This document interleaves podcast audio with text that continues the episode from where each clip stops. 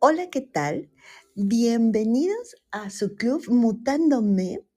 En esta ocasión hablaremos de el perdón. Pero primero quiero que respiren profundo tres veces y saquemos todo el estrés de la semana, el estrés del día, porque bueno, muchas personas hoy tienen costumbre de cenar con las familias y demás, y entonces hay que ir a comprar, hay que ir a preparar, hay que arreglarnos y demás. Genera todo un estrés. Entonces respiremos profundo y al exhalar saquemos todo ese estrés desde la cabeza, el cuello y los hombros. Inhalamos profundo nuevamente. Y al exhalar quitamos todo el estrés, la presión de la espalda, del pecho, de la cintura.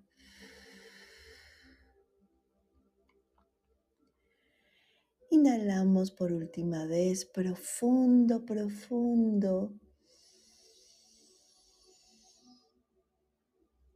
Y al exhalar quitamos todo el estrés de nuestra cadera, las piernas, los pies, los brazos, las manos.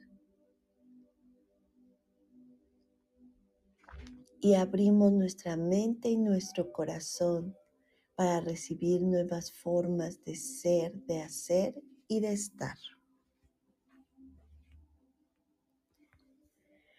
Yo soy Selene del Moral y hoy vamos a ver el tema del perdón. Fíjense que anteriormente la palabra perdón no, mi cerebro no la codificaba en lo absoluto, no la entendía y menos la acción de perdonar. Decía, yo no soy Dios para perdonar a una persona. La persona debería de sentirse mal por ella misma y saber que me hizo daño. Y mucho menos se entendía, pero mucho menos, cuando decían, perdónate a ti mismo. ¿Qué? ¿Y yo por qué? En mi mundo perfecto, yo no tenía nada que perdonarme. Pero ¿Cómo es esto del perdón? Cuando alguien o nosotros agredimos a una persona o la otra persona se siente sumamente agredida, es como si tú tuvieras una taza o un vaso o una copa tan hermosa. Te la regalaron o la tienes por algo muy especial y de repente un día te enojas y todo tu enojo lo llevas hacia la taza y la avientas y se rompe. Y cuando se rompe te das cuenta de lo que has hecho, que has lastimado la taza más hermosa y que querías más. Y entonces vas y tratas de pegarla nuevamente.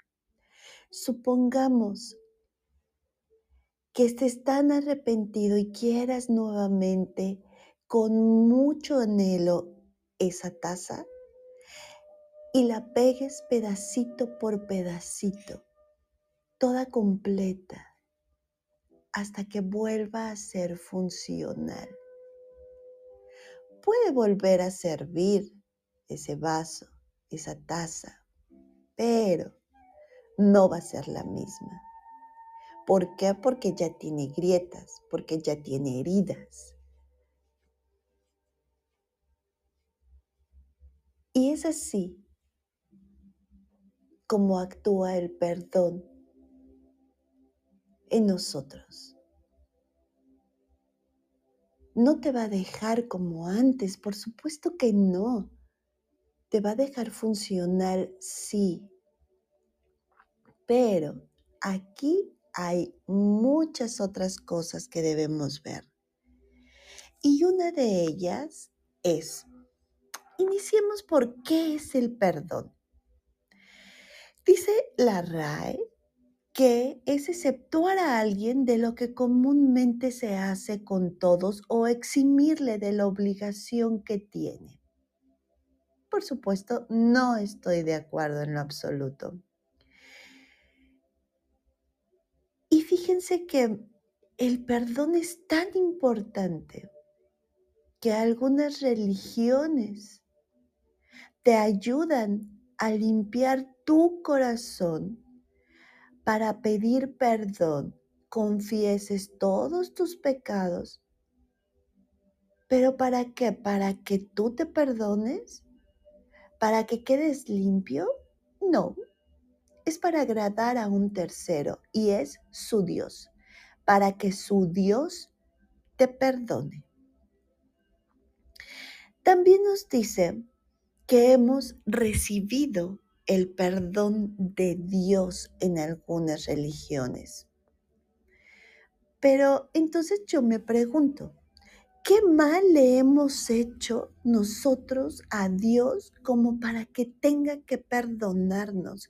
Somos tan importantes y tan poderosos que podemos mover la estabilidad psicológica y emocional de Dios para creer que le hicimos algún daño y que tenga que perdonarnos? ¿O somos tan malos? ¿Y qué mal hemos hecho tan grave para que un ser tan superior tenga que perdonarnos? Y nosotros tengamos que hacer una serie de ritos de pasos, de ceremonias para perdonar o perdonarnos. Dice la Biblia Reina Valera en el Proverbio 20, 22, nunca digas, me vengaré de ese daño. Confía en el Señor y Él actuará por ti. Este pequeño proverbio tiene tanto de verdad oculto, pero vamos a ver por qué. Fíjense que el ser humano es el único animal que siente culpa. Y aún en la oración universal de algunas religiones llamada el Padre Nuestro, dice una frase como también nosotros perdonamos a los que nos ofenden.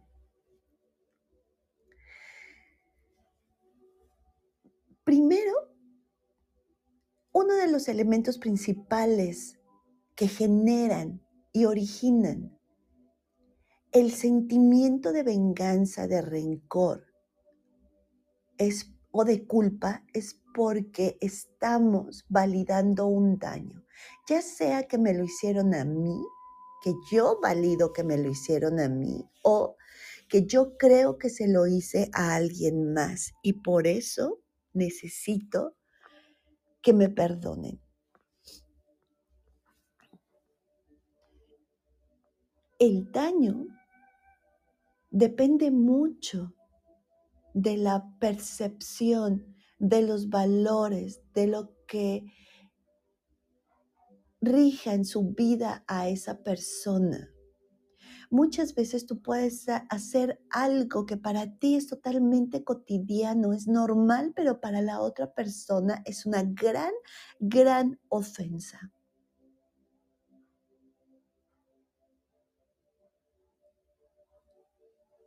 Y muchas veces nosotros sentimos la culpa porque creemos que alguien ha cambiado su comportamiento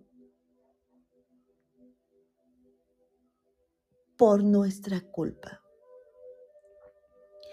Y eso lo vemos mucho en los niños.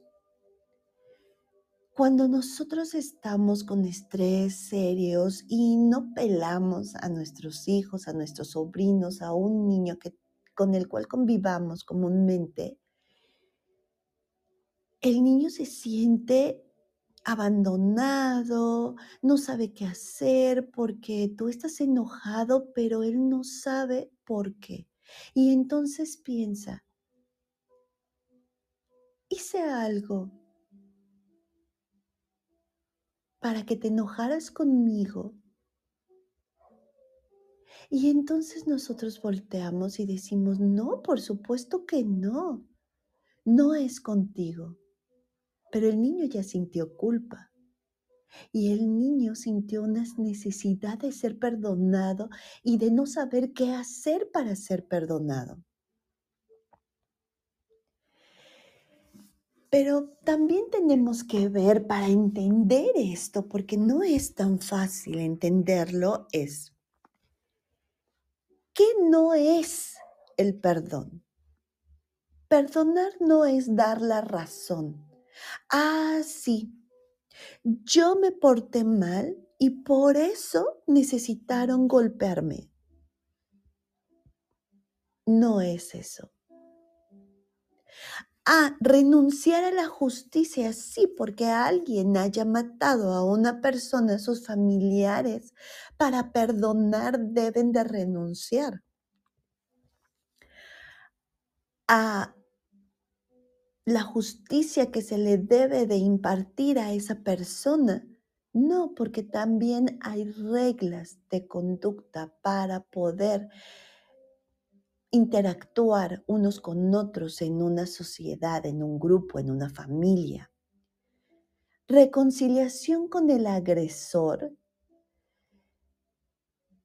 pero no por encimita. Hay una reconciliación cuando tú verdaderamente ya no validas que hay un daño. Dejar de sentir, no, no podemos dejar de sentir. Eso de, ay, ya olvídalo, ya pasó, vuelta la hoja, claro que no, porque como esa taza, si nosotros sentimos que nos hicieron daño y nos rompieron, hay una cicatriz, hay una herida. Y tampoco se trata de negar tus sentimientos. Olvidar. Olvídalo. No tampoco porque olvidar entonces sería como no haber aprendido absolutamente nada de esa situación. Justificar la ofensa o minimizarla para poder perdonar. Ay, él no se dio cuenta ya, discúlpalo. Ay, tú eres un exagerado, una exagerada. Tampoco, porque las otras personas no saben lo que te hicieron sentir o no sabes lo que hiciste sentir, a lo mejor sin darte cuenta. Entonces no podemos minimizar hacer como que todo va bien. Tampoco, porque eso es como no tomarlo en cuenta, como olvidar, como dejar de sentir y no podemos. O perdonar no es vencer. Así es. En mi mundo perfecto, yo pensaba que perdonar es que la otra persona viniera, me pidiera disculpas y se sintiera muy mal por haberme hecho daño.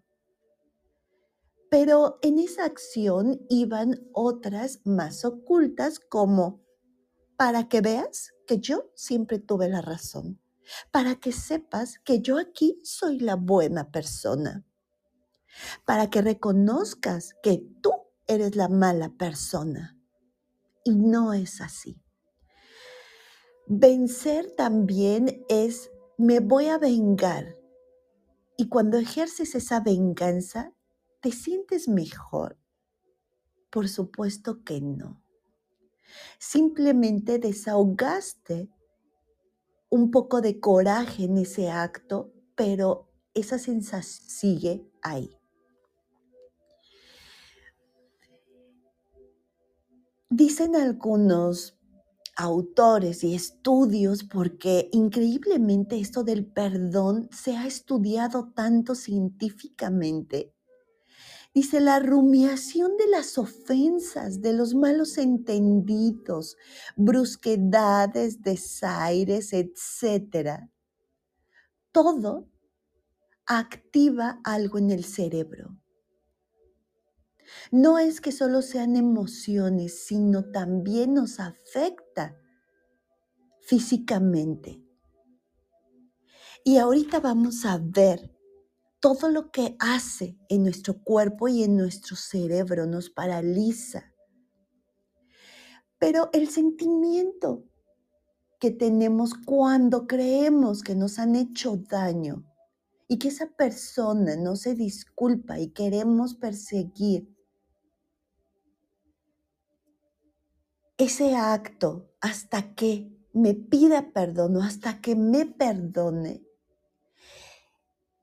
puedes sentir rencor, puedes sentir odio, puedes sentir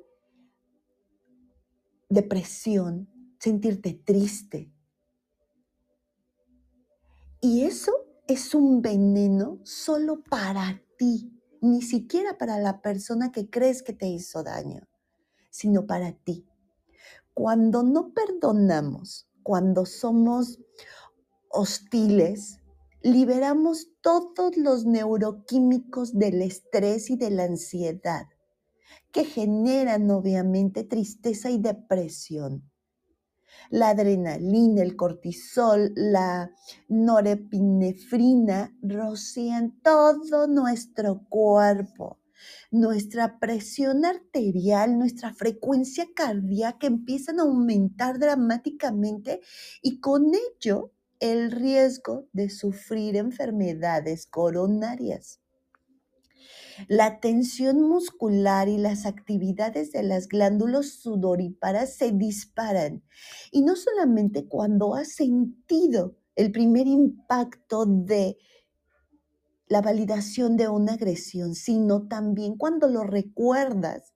Los estudios científicos han comprobado que cuando tú recuerdas ese daño o esa acción o esa situación que no has podido superar, todo esto vuelve a generarse. ¿Qué quiere decir? Que si no perdonas, tú sigues cargando píldoras internas en tu cerebro y en tu memoria y en tu corazón de estrés, de pequeñas dosis de veneno. Entonces, ¿a quién le afecta más el sentir ese odio, esa tristeza, ese rencor, ese sentido de venganza? ¿A ti o a la persona a la que quieres hacerle daño, o que se disculpe, o que se sienta culpable, debe de sentirse culpable como yo. Y la primera persona que se hace daño eres tú. Y el cerebro entra en lo que se conoce como la zona de no pensamiento. Todos estos sentimientos, emociones, todo lo que ha segregado y generado mi cuerpo ante esta emoción, me limitan mis facultades mentales. No podemos pensar con claridad y no encontramos soluciones a ese problema. Y entonces eso tiene otras implicaciones. Uno, si yo me lo quedo, trato de ignorar ese sentimiento, de olvidar, no estoy teniendo la capacidad de resolver conflictos. Y tampoco estoy validando la responsabilidad que yo tuve porque ¿Puede la persona o no hacernos daño sin siquiera saberlo? Porque para ella es normal lo que ha hecho, pero para nosotros es una gran ofensa. Pero ¿qué pasa cuando las personas dicen, yo quiero desestabilizarte mentalmente, emocionalmente, y sé por dónde llegarle para hacerle daño? ¿Por qué esta persona quiere hacerte daño? porque ella ha validado que tú le hiciste daño primero, que tú estás afectando sus intereses. Hola, ¿qué tal, Debbie? Si quieres comentar algo o em, expresar algo, puedes levantar la manita o ponerlo en el chat. Muchísimas gracias por estar. Bienvenida. Y entonces, esto empieza un ciclo de violencia. Esa persona te agrede porque ella validó agresión en ti primero, pero tú en las nubes ni siquiera sabes por qué o cómo. Y todo esto, ¿por qué se genera? Justo porque yo valido daño en mí. Porque tengo juicios de valor de lo que es bueno y lo que es malo. Pero esos juicios son relativos, porque ya vimos que lo que para mí puede ser malo, para la otra persona no lo es. Y fíjate que el perdón implica cambios, principalmente en la motivación y la emoción hacia quien nos hirió. Y es como un tipo de, de, perdón. Uno, en el, en el nivel emocional hacia quien me hirió. Comprender cuáles fueron sus intenciones y sus emociones. Y después, el juicio sobre por qué lo hizo y bajo qué contexto, cómo se le ocurrió que yo podía o siquiera pensé en hacerle daño. O por qué en todo un contexto creo que esa persona me hizo daño. Al enfrentarnos los seres humanos a situaciones extremadamente dolorosas, que creemos que amenazan nuestra integridad física, emocional, psicológica o espiritual, se da este dolor. Y entonces surge el perdonar como un mecanismo de defensa ante nuestra supervivencia. Es una herramienta que los seres humanos creamos, porque recordemos que el ser humano es el único animal que siente culpa. Y entonces ese perdonar desarrolla un mecanismo de alivio, de dolor y sufrimiento que también active nuestro cerebro a través de esa aceptación y de esas heridas de situaciones pasadas que yo tengo. Y entonces cuando sentimos esas emociones positivas hacia mí o hacia las personas que nos ofendieron, experimentamos también cambios fisiológicos en tiempo real. Y entonces sentimos un alivio, un equilibrio en nuestro cuerpo, mente y espíritu.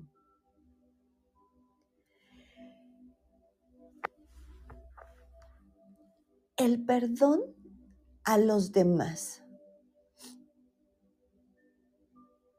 Primero, la persona que nos ha herido debería de ser consciente del comportamiento que ha hecho y que nos ha afectado.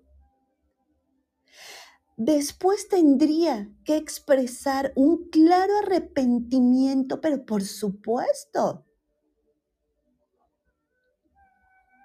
y mostrar que esa acción no se repetirá y finalmente que haga algo para restaurar el mal que me hizo.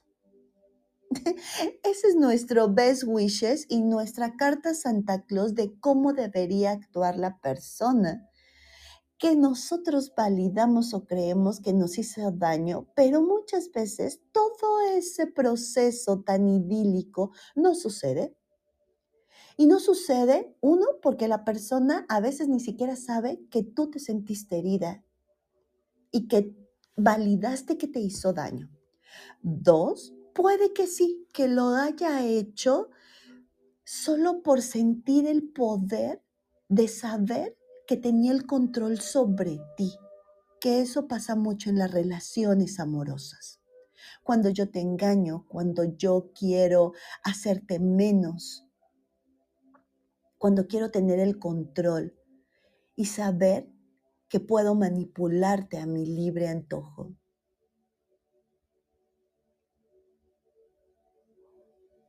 o porque hay personas que realmente disfrutan el poder ver cómo una palabra, un acto te desequilibró totalmente.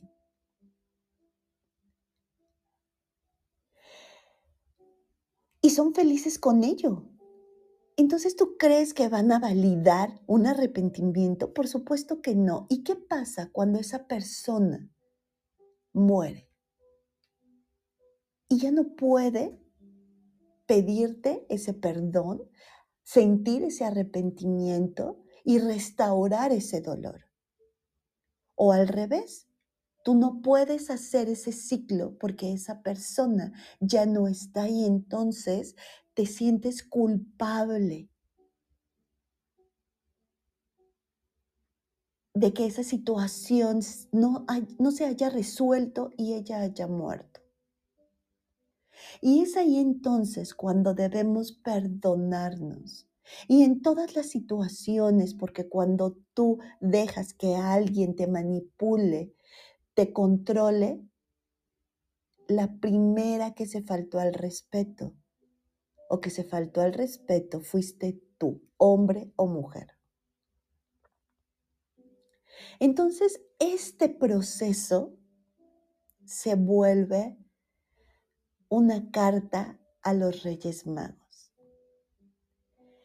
Y si esto no ocurre, pues se presenta una mezcla de emociones de enojo, de ira, de miedo, de resentimiento, no nada más hacia esa persona, sino a todos los demás. Y entonces esa herida se va haciendo más grande porque no me permite relacionarme ya con los demás.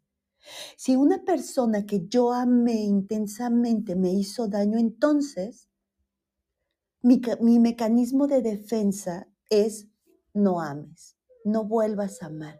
El amor no es para ti. ¿Y cuántas frases hemos visto recientemente de eso?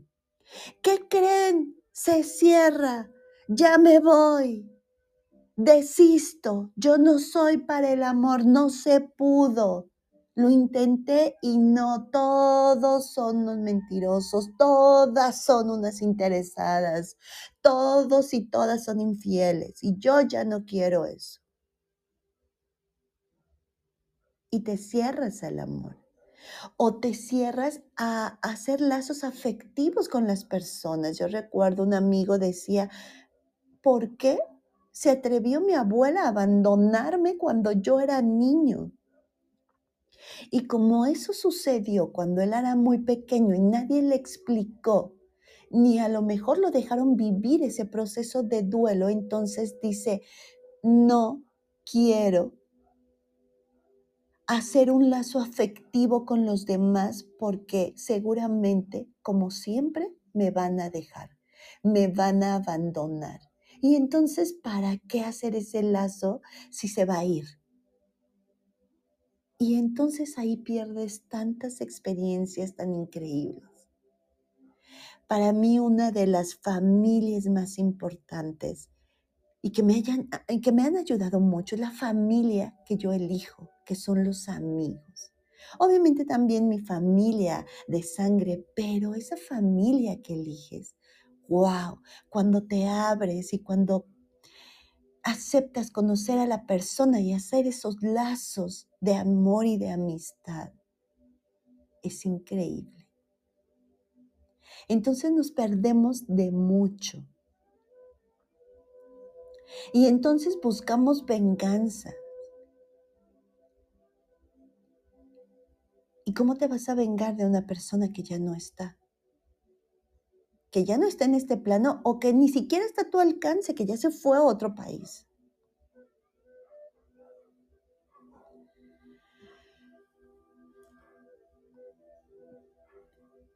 Y aquí viene perdonarse a sí mismo. Es lo que menos entendía. Yo decía, ¿qué? ¿Cómo? ¿Qué es eso?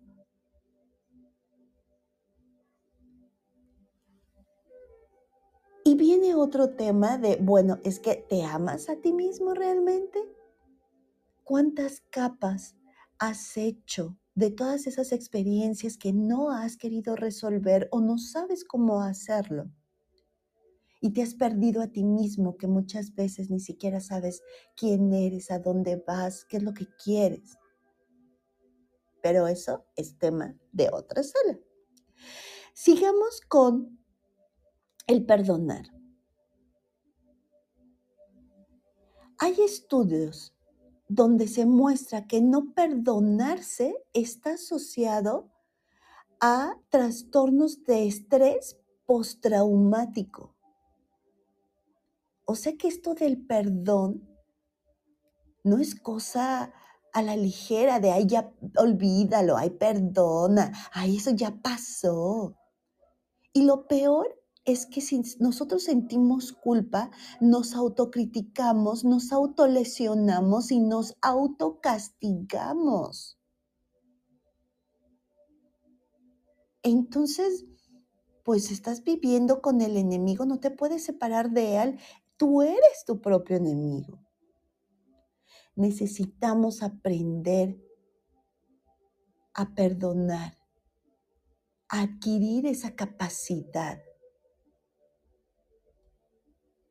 Y fíjense que hablando científicamente, hay una relación muy directa entre la disposición de perdonar y el, el, volumen de materia gris en la corteza del cerebro.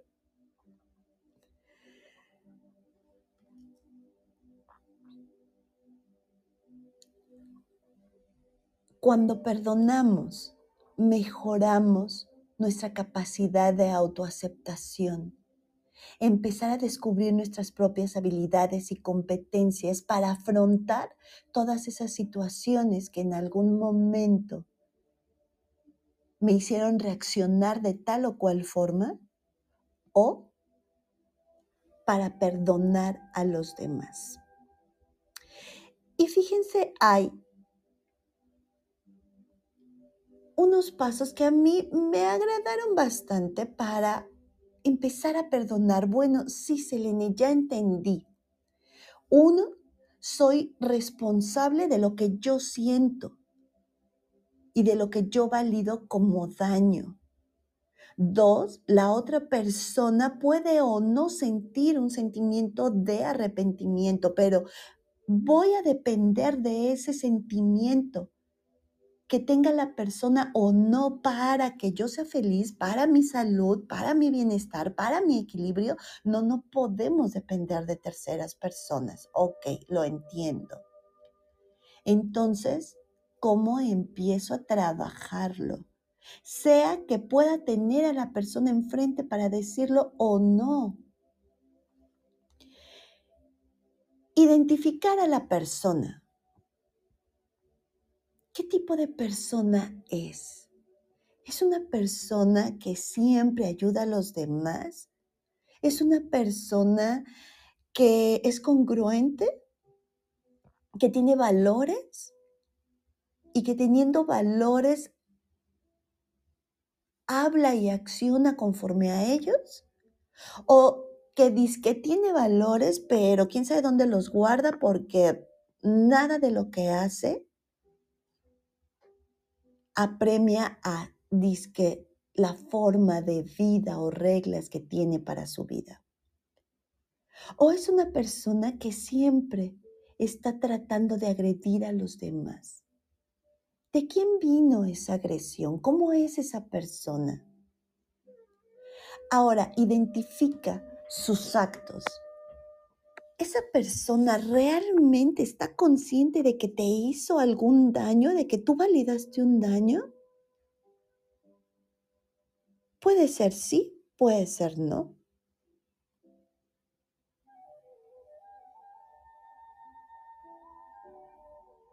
¿Por qué lo hizo? Tal vez nunca sepas por qué lo hizo. Pero entonces ahí viene el para qué lo viví. Y eso cambia totalmente tu perspectiva. Cuando yo validaba engaño, no nada más de una pareja, sino de mis padres, de ¿por qué me mienten? O de mi familia o de mis amigos. A veces yo ya no tenía a la persona para preguntarle por qué lo hiciste. Porque a lo mejor en esa situación nos peleamos, terminando, terminamos agrediéndonos. O simplemente porque yo no tengo la valentía o la fuerza para pararme frente a esa persona. Porque me le voy a ir a los golpes o porque voy a terminar llorando. ¿No?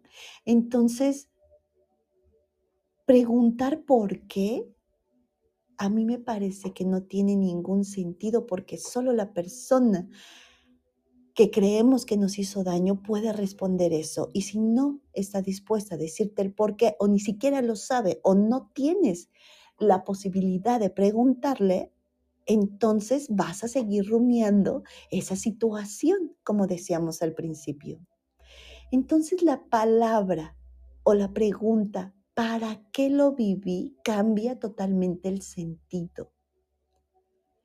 Y entonces empiezas a ver, bueno, yo era un antes y un después de esta situación. ¿Qué me enseñó? ¿Cuáles fueron esas omisiones que hice en esa persona? Entonces tengo que aprender a identificar mejor a las personas. Creí que era una buena persona y no lo fue. Hay un cuento que me encanta que dice que un cuidador de un zoológico tenía a su cargo la sección de leones. Y entonces él empezó a entenderlos, a amarlos y todos los días les llevaba su alimento y los veía y su grandeza y los adoraba. El zoológico empezó a tener problemas económicos y entonces él tuvo que empezar a disminuir la ración de comida de esos leones y pasó de darles tres veces al día a darles una vez al día. Y pasó de una vez al día a darles una vez a la semana y después una vez al mes y después una vez cada tres meses y empezó a ver cómo se debilitaban y cómo bajaban de peso esos leones y sintió tanta tristeza por ellos. Pero él los amaba tanto que dijo, voy a entrar y les voy a dar un abrazo porque siempre los he cuidado, yo los amo. Entró y ¿qué creen que pasó? Se lo comieron. Pero ¿quién tuvo realmente la culpa si es que podemos hablar de culpa? ¿Los leones? ¿Por hacer o por ser lo que ellos son? ¿O la persona que creyó que con solo el amor que él sentía los leones lo sabían y iba a cambiar la naturaleza de ellos. El tercer punto es regreso a los adentros. ¿Por qué valido ese, e, ese daño? A lo mejor porque alguien más ya lo hizo y no sané. Por ejemplo, este chico que decía que su abuela lo abandonó, pues su abuela murió, es un proceso natural, no lo abandonó porque ella quisiera. Entonces, ¿por qué tengo ese dolor ante ese amigo que se volvió a ir o ante mi novia que ya no quiso estar conmigo, me abandonó? Entonces es regresar a ver por qué realmente ella te abandonó. Ella tiene libre albedrío o él de decidir en cualquier momento si esa relación es buena para él o no. Para ti puede ser fenomenal, pero para la otra persona no. Y tiene ese libre albedrío. Y no tienes por qué sentir abandono porque esa persona tomó sus propias decisiones. Entonces más bien es, ¿por qué me duele tanto? ¿Qué ha pasado otras veces conmigo que me ha dolido tanto ese abandono?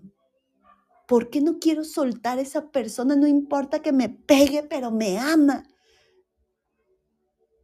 ¿Por qué sigo en ese trabajo que me lastima tanto, que todos son tan, hasta me borran el trabajo de la computadora que yo hice un día antes? ¿Por qué sigo en ese trabajo?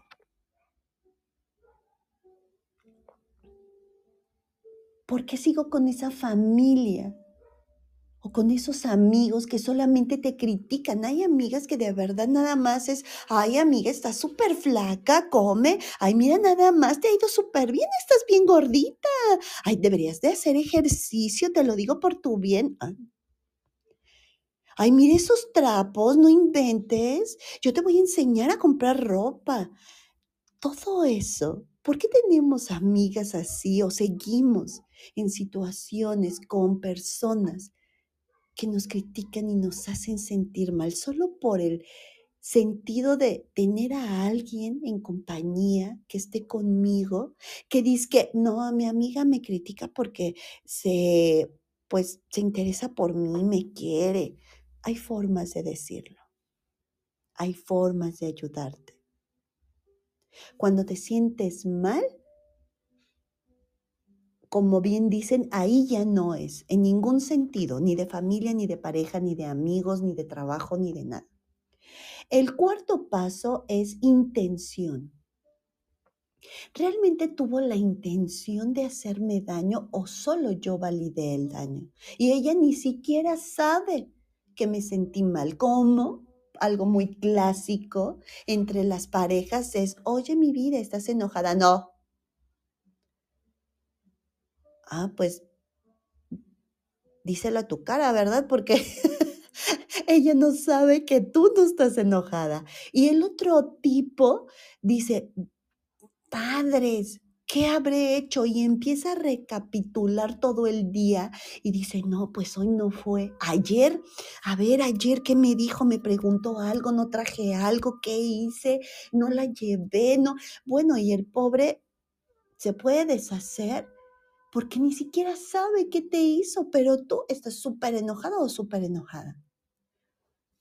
Entonces, ¿realmente tuvo una intención eso? ¿O es mi imaginación y yo me creé una historia de terror y de victimismo? Pide perdón interiormente. Ya que hicimos consciente esto, y si yo, ¿por qué no decir, a ver, esa persona que según yo me hizo daño, a lo mejor yo le hice daño antes. Y puede ser ese antes, tómelo en cuenta como ese mismo día, esa misma semana. A lo mejor me lo reencuentro y sigue cargando una situación que vivimos hace un año o en vidas pasadas. A mí me hizo mucho sentido cuando me leyeron mi carta astrológica y me dijeron, Selene, no todas, pero la mayoría de tus parejas, si te han engañado, es porque tú se los hiciste antes y en esta vida acordaste que pagarías ese karma cuando ellos te hicieran lo mismo. ¡Oh! Dije, ¿cómo es posible? Bueno, entendí también muchas cosas. Y la verdad es que los karmas son esa culpabilidad de ese perdón que no obtuvimos. ¿Se dan cuenta hasta dónde llega este mecanismo o herramienta de defensa para la supervivencia y para la aceptación y adaptación en mi entorno? Hola, ¿qué tal, Laura? Bienvenida. Si quieres comentar algo o subir y platicar, adelante. Y entonces viene, después de que yo interioricé ese perdón de esa persona o de mí, llega la acción de perdonar totalmente. Y muchas personas dicen, sí, sí, sí, ya lo perdoné, pero no olvido. Em, sí y no. No olvidar, olvidar no es perdonar, ya lo quedamos claro. Pero no es seguir recordando esa situación que me hizo daño, porque ya vimos que seguirlo pensando reactiva en ti toda una serie de reacciones en tu cuerpo químicas que te hacen daño, sino más bien haber aprendido de esa experiencia. Y entonces yo diría, te perdono y recuerdo todo lo que aprendí de esa situación contigo. O dicen, sí lo perdono, pero no quiero volverlo a ver en mi vida. Eh, también es válido, aunque si realmente perdonas, deberías de ver a esa persona y decir, ahora entiendo por qué sucedió lo que sucedió.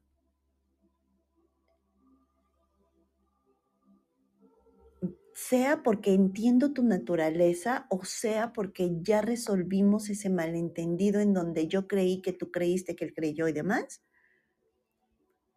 o porque ahora entiendo que necesitaba vivir eso para amarme o para entender tal situación o para... Hay, hay situaciones que tienen que suceder para movernos y sacarnos de nuestra zona de confort, porque si no, seguiríamos en ese letargo de tristeza, de depresión, de hacer nada, de no querernos, de no valorarnos, del no merecimiento. Y tienen que suceder para hacernos reaccionar.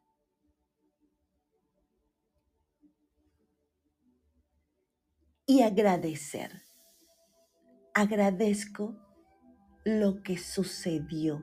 ¿Por qué? Porque justo por eso, porque aprendiste, porque soy mejor persona, porque ahora me quiero más, porque em, ahora entiendo que ese es un juicio, eh, no sé, por muchas cosas. ¿Cuántas veces, y yo siempre me voy a los extremos y trato de ser empática con las personas, ajá, Selene, voy a agradecer cuando una persona mata a un familiar mío. Ajá, ¿cómo? ¿Sabes que todas esas situaciones a veces han generado causas nacionales e internacionales? Como sufrí una injusticia y ese crimen no fue resuelto o esa negligencia médica pasa mucho y no es vista, entonces hago una asociación y empiezo a ayudar a personas con mi misma situación para que no les suceda lo mismo que a mí y entonces cambia tu vida y tú empiezas a cambiar la vida de los demás. Tuvo que pasar por algo. Y eso es agradecer. Agradezco lo que pasó porque ahora puedo ayudar a muchas personas.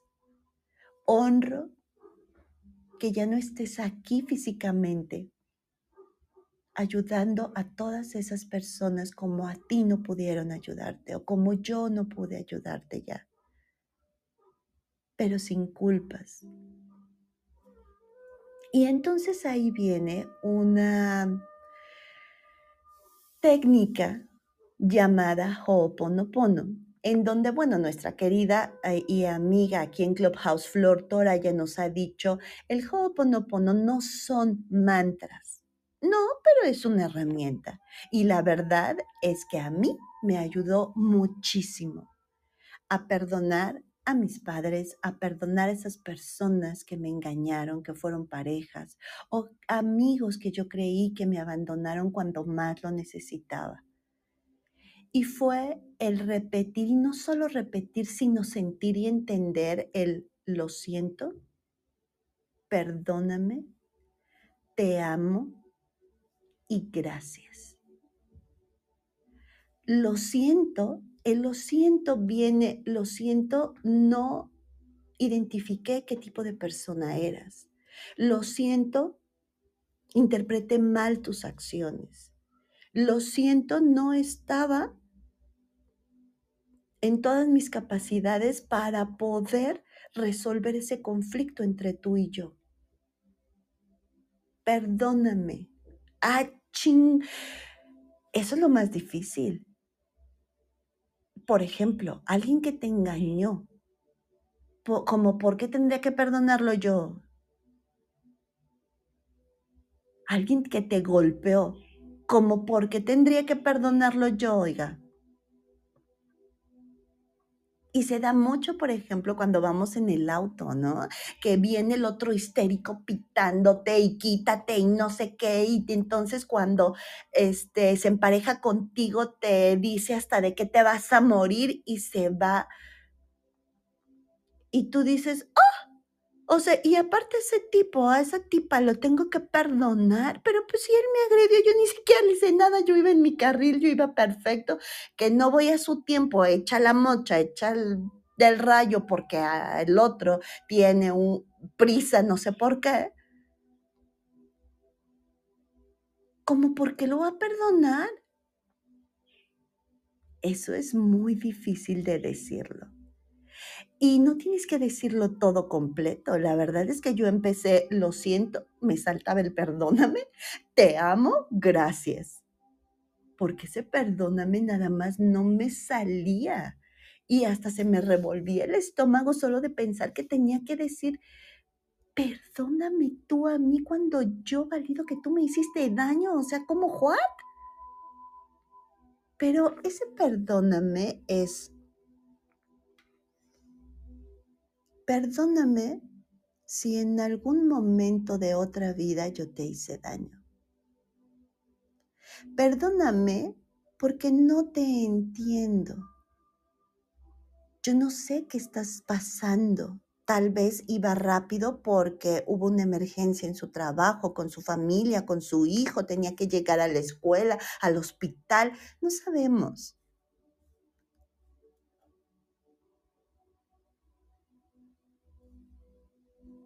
Perdóname por no entenderte. Te amo. Y es ese te amo, te amo incondicional. Te amo solamente por ser un ser humano y porque todas esas agresiones, cuando son intencionadas, son gritos de amor. Y yo tampoco entendía eso. ¿eh? Yo decía, ¿cómo? Pues sí, todas esas personas que tratan de hacer daño a los demás solo por hacer daño en el trabajo, en la familia, en las parejas, es porque ellos tienen algo adentro no sanado. Porque eso les está carcomiendo y tienen que sacarlo de alguna forma.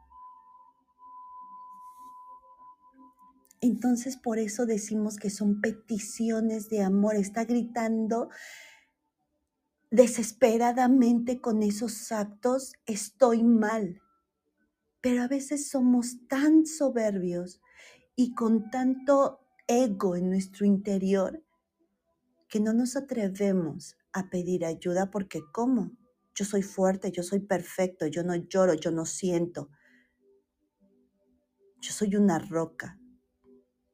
Y no nada más ese sentimiento es de hombres, también a las mujeres muchas veces nos han hecho pensar así, es sobre todo cuando negamos nuestra feminidad. Pero también ese es tema de otra sal. Entonces ese te amo es ese te amo incondicional. Y el gracias es gracias por haber haberme permitido vivir esta experiencia, porque hoy que soy consciente de tu naturaleza, de lo que yo soy, de lo que yo siento, de mis heridas, aprendo de todas las situaciones.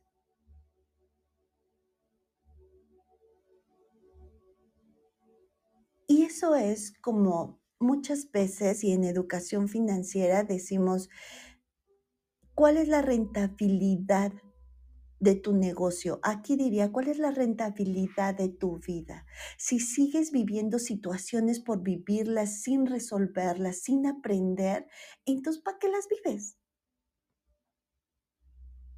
Si no puedes disfrutarlas, muchas veces estamos, y se ve mucho actualmente, en una comida familiar hoy simplemente. Si te puedes reunir con tus amigos o con tu familia o con tu pareja o si vas a estar solo. Solo, solo entre comillas, porque tú eres alguien, tú te acompañas. Disfrútalo. No lo vivas por vivirlo. Estoy con la familia y estoy en el celular, no me importa. ¿Vino tu prima? ¿No la viste? Ah, sí, se cortó el cabello. Ah, ni me di cuenta. Entonces, estás viviendo en automático. Sácale provecho a todo lo que vives. Haz rentable tu vida también emocionalmente. Y bueno, financieramente también. ¿No? Uno de los, de los errores más comunes que cometen los que emprenden es no ponerse un sueldo primero ellos. Igual así, de todas las situaciones que yo viva, tengo que aprender algo. Aprovechenlas. Y entonces perdonar. Ahora entiendo qué es perdonar. Ahora entiendo qué es perdonarme. Cuando entendí, Selene, no eres perfecta. Eso es muy fuerte. Selene, tú te has insultado, no te has respetado a ti misma desde el principio. Por eso los demás no lo hacen. ¿Cómo quieres que lo hagan? Si tú no te respetas a ti misma? A lo mejor no les enseñaron en su casa a respetar. Y si tú no te respetas, ¿cómo le vas a enseñar a que te tiene que respetar? ¿Y cómo debe de respetarte? El decir y aprender a decir no es una forma de enseñarle a los demás hasta dónde está mi límite y el respeto que deben de tener hacia mí. Oye, tu jefe te habla a las 11 de la, a las 11 de la noche porque se le ocurrió algo que tenías que hacer mañana, tal. Oye, respeta mi horario.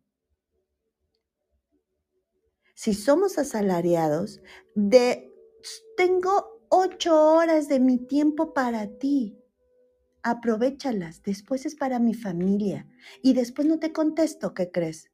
Me respetas, respetas mi tiempo. Y eso es lo que los chicos hacen ellos si les dices a las seis sales, ellos a las seis en punto, a las seis uno ya no te responden. Y dicen, respeta mi tiempo. Y están en lo correcto. Que las empresas quieran que les regales tiempo, esa es otra cosa. Tú sabrás si lo regalas o no. Tú sabrás el costo de oportunidad de regalarle más tiempo a ese trabajo o regalarle tiempo a tus hijos, a tu familia, a ti mismo. Decía Mary Kay, primero Dios, después yo, después mi familia y después el trabajo. Muchas veces decimos, no, primero el trabajo porque es el que me da de comer y nos da de comer y bla, bla, bla. Pero ¿qué crees? Ella decía, a veces decimos trabajo por mi familia y te vuelves workahólico y a tu familia nunca la ves y a tu familia nunca estás con ellos. ¿Por qué? Por el pretexto de que estás trabajando por ellos. Y entonces los relegas, esa motivación que se supone que es tu prioridad, se relega hasta una tercera o cuarta posición, porque pues primero está atender al jefe, luego está atender el trabajo, luego este, hacer la comida y luego, pero todo lo hago por mi familia. Y la familia está abandonada. Y eh, la pareja está abandonada. Y los hijos están abandonados. Mi madre o mi padre están abandonados. Mis hermanos no sé ni dónde anden. Bueno, no tengo hermanos, pero